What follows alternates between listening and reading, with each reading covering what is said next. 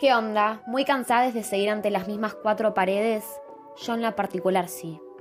Creo que el encierro nos da el espacio para conocernos introspectivamente, pero a veces, después de tener nuestra cabeza maquinando sola a altas horas de la madrugada, nos ahogamos con los más oscuros pensamientos que siempre escondimos en un rincón recóndito de nuestro cerebro. ¿Qué significa para mí entonces la cuarentena? Es el tema a abordar en el podcast. En un comienzo sentía como si todo fuese parte de una película en la que estaba atrapada. Las calles desoladas, los supermercados vacíos, la incertidumbre de no saber qué nos va a pasar y de a poco el día a día se iba convirtiendo en un loop. Me levantaba, miraba al cielo y pensaba, ¿hace cuánto tiempo no siento el sol calentar mis pómulos una mañana de invierno? Cada acto, que formaba parte del vivir, se transformó en una sólida memoria a la que recurro cuando estoy triste, para sentirme viva otra vez. Al paso del tiempo me vi a mí misma acorralada entre las responsabilidades de mi vida, mi futuro y nuevas sensaciones consecuentes al encierro, donde sentía que me hallaba perdida. Todo lo que consideraba normal y parte de mi vida cambió rotundamente. En un comienzo creí poder adaptarme a esta nueva rutina. Mantenía mi constancia académica, tenía horarios organizados y hasta un tiempo para hobbies. Con el paso de las semanas, todo cambió.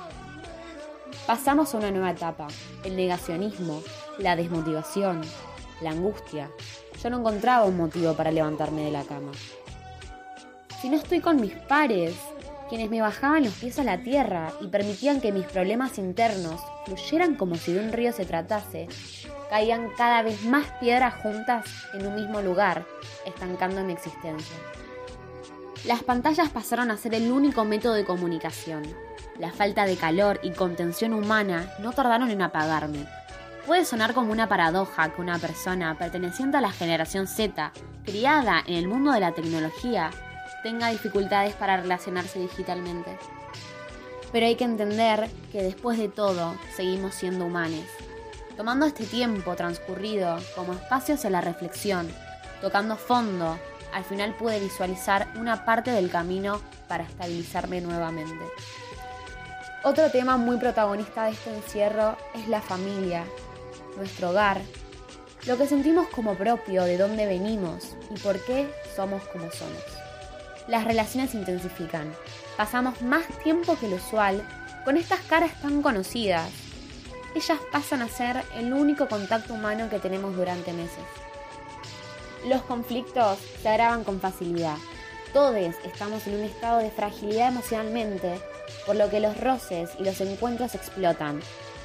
Mi mecanismo de defensa ante estas situaciones era irme, caminar, hablar con mis amigos. Ahora ya no es así. Me encuentro sola, en mi cuarto, teniendo que lidiar con mis problemas. Lo que me ayuda a distender es el arte, escribir, dibujar, leer. Pero de alguna manera u otra sigue sin saciarme. Sigo sintiéndome atosigada. La soledad pasó a ser mi enemiga, mi confidente, la única compañía en estos días, yo y mis pensamientos. Es abrumador. Por un tiempo traté de verle el lado bueno, conectarme y ver quién soy, aprovechando el tiempo, practicar nuevas actividades como yoga, meditar y de vez en cuando hacer algún que otro ejercicio. Hubieron días felices, en los que me encontraba con la tristeza que hasta parecía tener un horario para visitarme. Días en los que hubo una pequeña adrenalina y subida de serotonina al romper la cuarentena para encontrarme con una cara amiga y aunque sea un día o unas horas, fingir o olvidarnos del exterior y profundizar en ese encuentro que cada tanto se daba, venía bien para salvarnos e irnos a casa con una sonrisa. Sacar a pasear a mi perrita se convirtió en mi actividad favorita del día, ya que era una excusa para salir y dar una vuelta, o ir a comprar cosas que capaz antes no hacía, porque no había el privilegio a una cierta libertad que tenía. Ahora reflexiono sobre mis entornos y capaz en algunos aspectos me dejé estar, pero creo que cada día estoy un poco más despierta. Pude ver los privilegios de clase que tenía, lo que me llevó a estar más agradecida con mi vida. Ahora pienso más aspectos que antes no tenía en cuenta también veo en cómo todo esto es un antes y un después, muy marcado en un montón de conductas que tenemos muy normalizadas y otras que no tanto. Me pregunto. Y a partir de ahora, ¿cómo seguimos?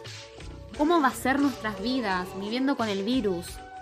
Ya no se podrán dar abrazos o besos a un extraño, compartir una bebida, un cigarro o unos mates. Todo capaz sea muy nuevo.